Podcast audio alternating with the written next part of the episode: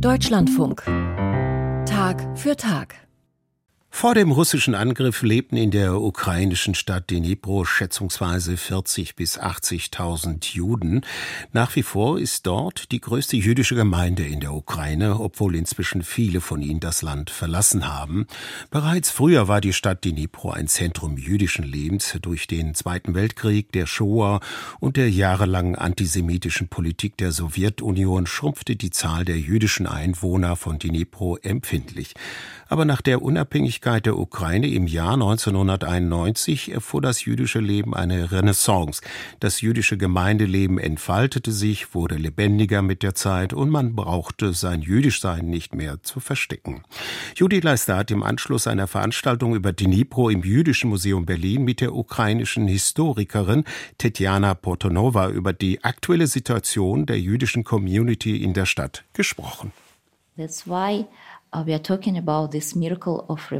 Deshalb sprechen wir über dieses Wunder einer jüdischen Wiedergeburt zu Beginn der ukrainischen Unabhängigkeit. Also und das ist kein Zufall. Es ist eine Kombination der Besonderheiten dieser Stadt, dem Eintreffen von Schmuel Kaminetsky und der Initiative der lokalen Business-Elite.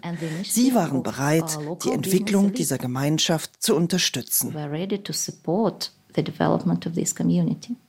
Das sagt Tetjana Portnova, die eigentlich Historikerin in Dnipro ist und wegen des Kriegs derzeit als Stipendiatin der Volkswagen Stiftung in Berlin lebt. Der erwähnte Shmuel Kaminetsky ist der leitende Rabbiner der jüdischen Gemeinde in Dnipro. Kaminetsky kam 1990 aus den USA in die Stadt und hat die durch Krieg und Sowjetzeit dezimierte jüdische Gemeinde mit Unterstützung lokaler Geschäftsleute in großem Stil wieder aufgebaut. Zuerst hätten die Menschen den schwarz gekleideten Chassiden Kaminetsky allerdings angestarrt wie einen Alien, erzählt Portnova. He said that Trams stopped and people were looking out of the window. Die Straßenbahnen hielten an und die Menschen schauten durch die Fenster, weil sie noch nie zuvor einen traditionell gekleideten Juden gesehen hatten. Because they never saw a traditionally dressed Jew. Portnova führt dieses Verhalten darauf zurück, dass Dnipro wegen der Raketenproduktion jahrzehntelang zu den geschlossenen Städten der Sowjetunion gehörte. When times, Wenn wir über die sowjetische Zeit reden, es war eine geschlossene Raketenstadt. Von den späten 1950er Jahren bis zum Ende der 1980er Jahre durften keine Ausländer hierher kommen. Es gab natürlich Ausnahmen, aber die wurden vom KGB überwacht.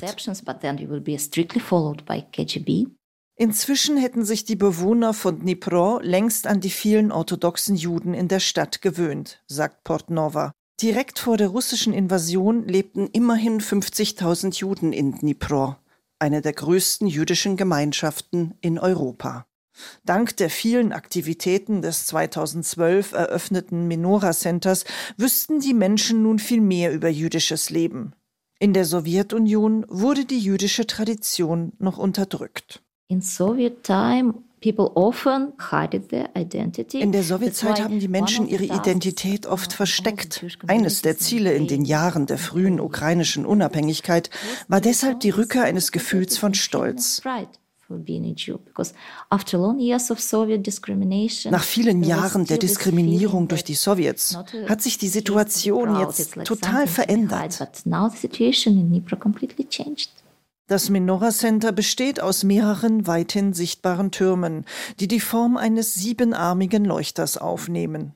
Das Center beherbergt nicht nur das jüdische Gemeindezentrum samt Schule und Kindergarten, das Tkuma Forschungszentrum zum Holocaust, einen Verlag, ein jüdisches Museum, einen Koscher-Shop und ein Restaurant. Auch ein Hotel, eine Konzerthalle, eine Galerie und ein Medizinzentrum sind hier untergebracht. Anders als bei jüdischen Einrichtungen in Westeuropa sind Stacheldraht und Security überflüssig. What's unique about this? It's an open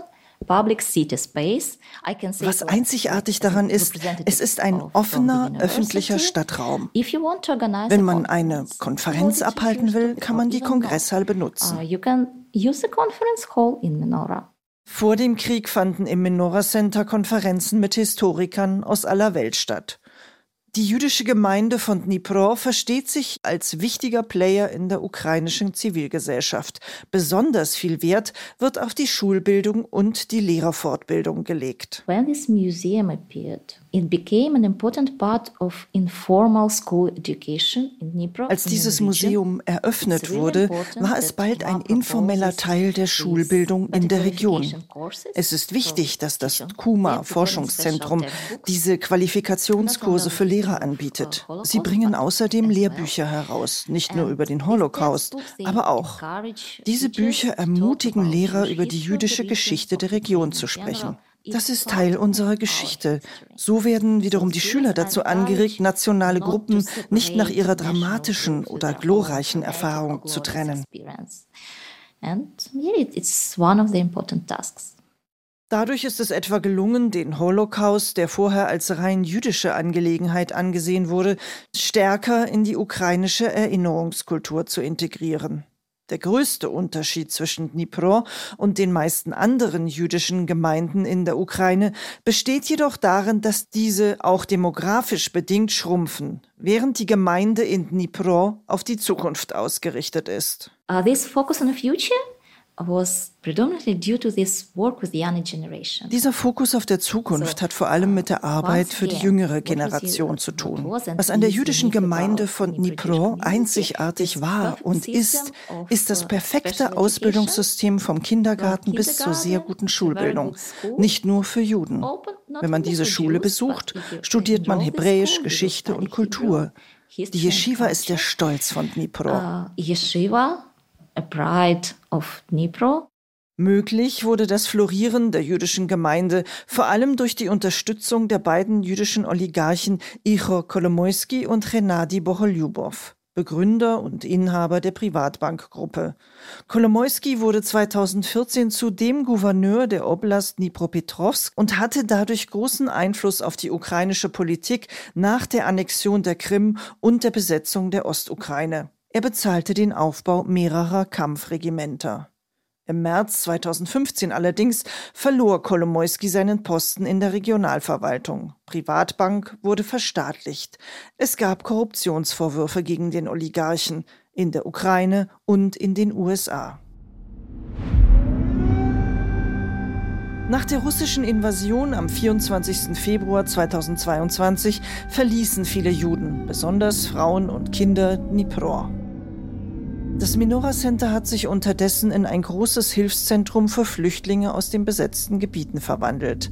Man unterstützt sie dort auf Wunsch auch bei der Weiterreise in die Westukraine oder ins Ausland. Uh, das Menora ist jetzt eine Drehscheibe der Freiwilligenhilfe, speziell für jüdische, aber nicht nur jüdische Flüchtlinge aus Donetsk, Luhansk und von der Krim. Dnipro ist heute das ukrainische Zentrum für die medizinische Versorgung der Soldaten, woran die jüdische Gemeinde großen Anteil hat. Unter anderem befindet sich im Menorah Center das Jewish Medical Center, eine führende medizinische Einrichtung der Ukraine. Doch nicht alle können gerettet werden. Dnipro unfortunately became not only a place where many injured soldiers get well. Dnipro ist leider nicht nur der Ort, wo verletzte Soldaten im Metschnikow Krankenhaus wieder gesund werden. Es ist auch der Ort, an den die Leichen gebracht werden. Die Friedhöfe werden jetzt größer in Dnipro wegen dieser schrecklichen Verluste.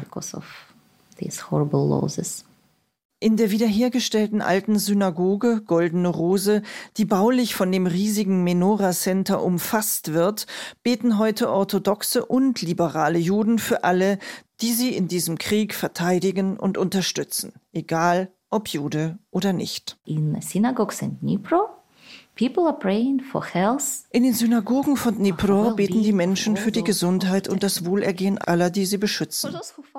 Für die, die jetzt in den Vereinigten Streitkräften der Ukraine kämpfen. Um diese Region zu schützen. Um das Land zu schützen. Aus Berlin ein Beitrag von Judith Leister.